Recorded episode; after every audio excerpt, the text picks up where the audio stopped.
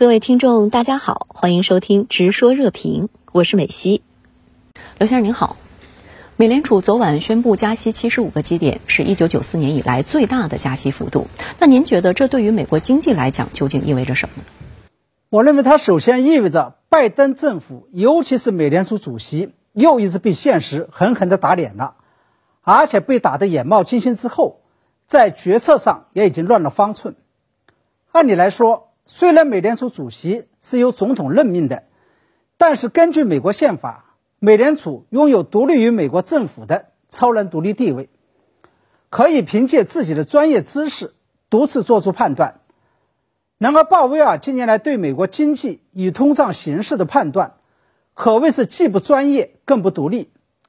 在疫情期间，尤其是在特朗普任内，鲍威尔就认为，美联储毫无节操的放水行为。不会导致美国出现通货膨胀。在去年，也就是在拜登任内，美国已经出现了非常明显的通胀苗头。鲍威尔却说，通胀只是暂时的。到了四五月份，美国的通胀率已经连续两个月维持在百分之八左右，发出了明显的示警信号。鲍威尔却说，美国通胀已经出现了见顶信号，接下来通胀率将会逐步回落。没有想到的是，在刚刚过去的五月份，美国的通胀率又一次大大刷新了几十年来的历史新高，达到了百分之八点六。而鲍威尔这样做，先是出于讨好特朗普，后是出于讨好拜登，以保住自己头上的乌纱帽。最终结果却不仅让自己以及整个美联储的声望扫地，而且有可能会影响到民主党的中期选举。以及拜登的连任计划，正是在这样一种情况下，鲍威尔才慌了神，不得不选择剁面自干，推翻了自己早前言之凿凿的加息五十个基点的计划，选择了加息七十五个基点。那么现在的问题在于，美联储当前面临的问题，绝非仅仅是只有通货膨胀这么简单，在通货膨胀居高不下的同时。美国经济已经出现了严重的衰退征征兆，四月份的 GDP 非常意外的录得了百分之一点四的负增长，而且更为关键的是，这两者之间还是一对无法调和的矛盾。要控制通货膨胀，就必须要加大加息的幅度，而加息幅度越大，又会导致经济陷入衰退。那在您看来，整个世界，尤其是中国，又应该为接下来美国可能出现的经济衰退做好哪些准备？的确，在全球经济已经一体化的大背景下面，美国可能的经济衰退不仅仅是美国的问题，同时也是全世界，包括中国的问题。我甚至认为，这同时还不仅仅是经济问题，它也是政治问题，是大国博弈问题。因此啊，对此，世界各国。尤其是跟美国经济密切相关的中国，都应该做好相应的准备。首先，我认为我们不应该忘记刚刚过去不久的2008年美国金融海啸，以及由此引起的短暂经济衰退。由于美国市场经济的活力、高科技发展的潜力，以及可以向全球转嫁经济危机的能力，美国不仅在短短一年多之后就恢复了经济增长。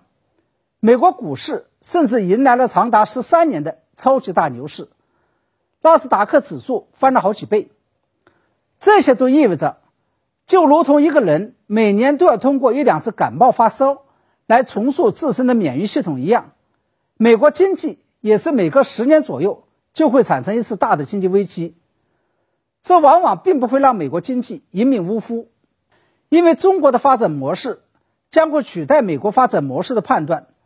极大的刺激了美国政治与经济精英的敏感神经。二零零八年之后，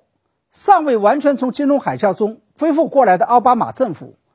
就宣布要实行亚太再平衡战略，与推进 TPP 协议，要从政治、经济与安全三个层面全面围堵中国。后来，特朗普主动挑起中美贸易战，以及拜登政府联合盟友部署对华新冷战。尤其值得注意的是，当年在中美之间还重演了农夫与蛇的故事。当时中国为了帮助美国摆脱经济危机，还启动了高达四万亿的经济刺激计划，并因此而使得自身遭受了高通胀的困扰。然而醒来后的美国却反咬了中国一口，这一教训不可谓不深刻。因此，面对美国可能即将到来的新一轮经济衰退，我们首先应该摆正自己的心态和位置，既不要误误以为美国将要不行了，同时啊，就如同美国发展不能寄托在中国的衰落一样，人类都是命运共同体，中国的发展也不能寄托在美国的衰退之上。另外，假如美国再次出现了经济衰退，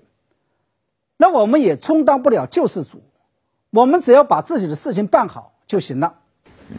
我们看到，当拜登政府正在权衡是否要部分取消对华商品加征的关税，两位共和党参议员却提出了一项要求禁止向中国出口美国生产的石油及石油产品的法案。您对此又是如何看？我认为，我们一定要清楚地认识到，拜登政府准备取消部分对华产品额外加征的关税，并不是出于对中国的恩惠，也不是什么要对中国示好。而仅仅是出于迫不得已。除此之外，对于拜登来讲，当前导致美国通货膨胀飙升的四大因素中，美联储发行的天量货币短期内已经是很难收回，俄乌冲突导致的油价高企，以及疫情导致的供应链中断，都不是美国可以控制的。拜登政府唯一可以有所作为的，就是减免或者说是取消对华产品加征的部分关税。这些才是拜登政府不得不这样做的原因。而在拜登政府正准备这样做的时候，共和党籍参议员却提案禁止向中国出口美国生产的石油以及石油产品。这不仅再度证明了美国的对华政策都是从美国自身利益的角度上去考虑的，也就是在需要压抑通胀的时候，想起了降低对华关税，同时也是在需要压抑通胀的时候。响起了禁止向中国出口石油，而且也意味着拜登政府要降低对华关税，并不是那么容易，他将面临着来自共和党的激烈反对。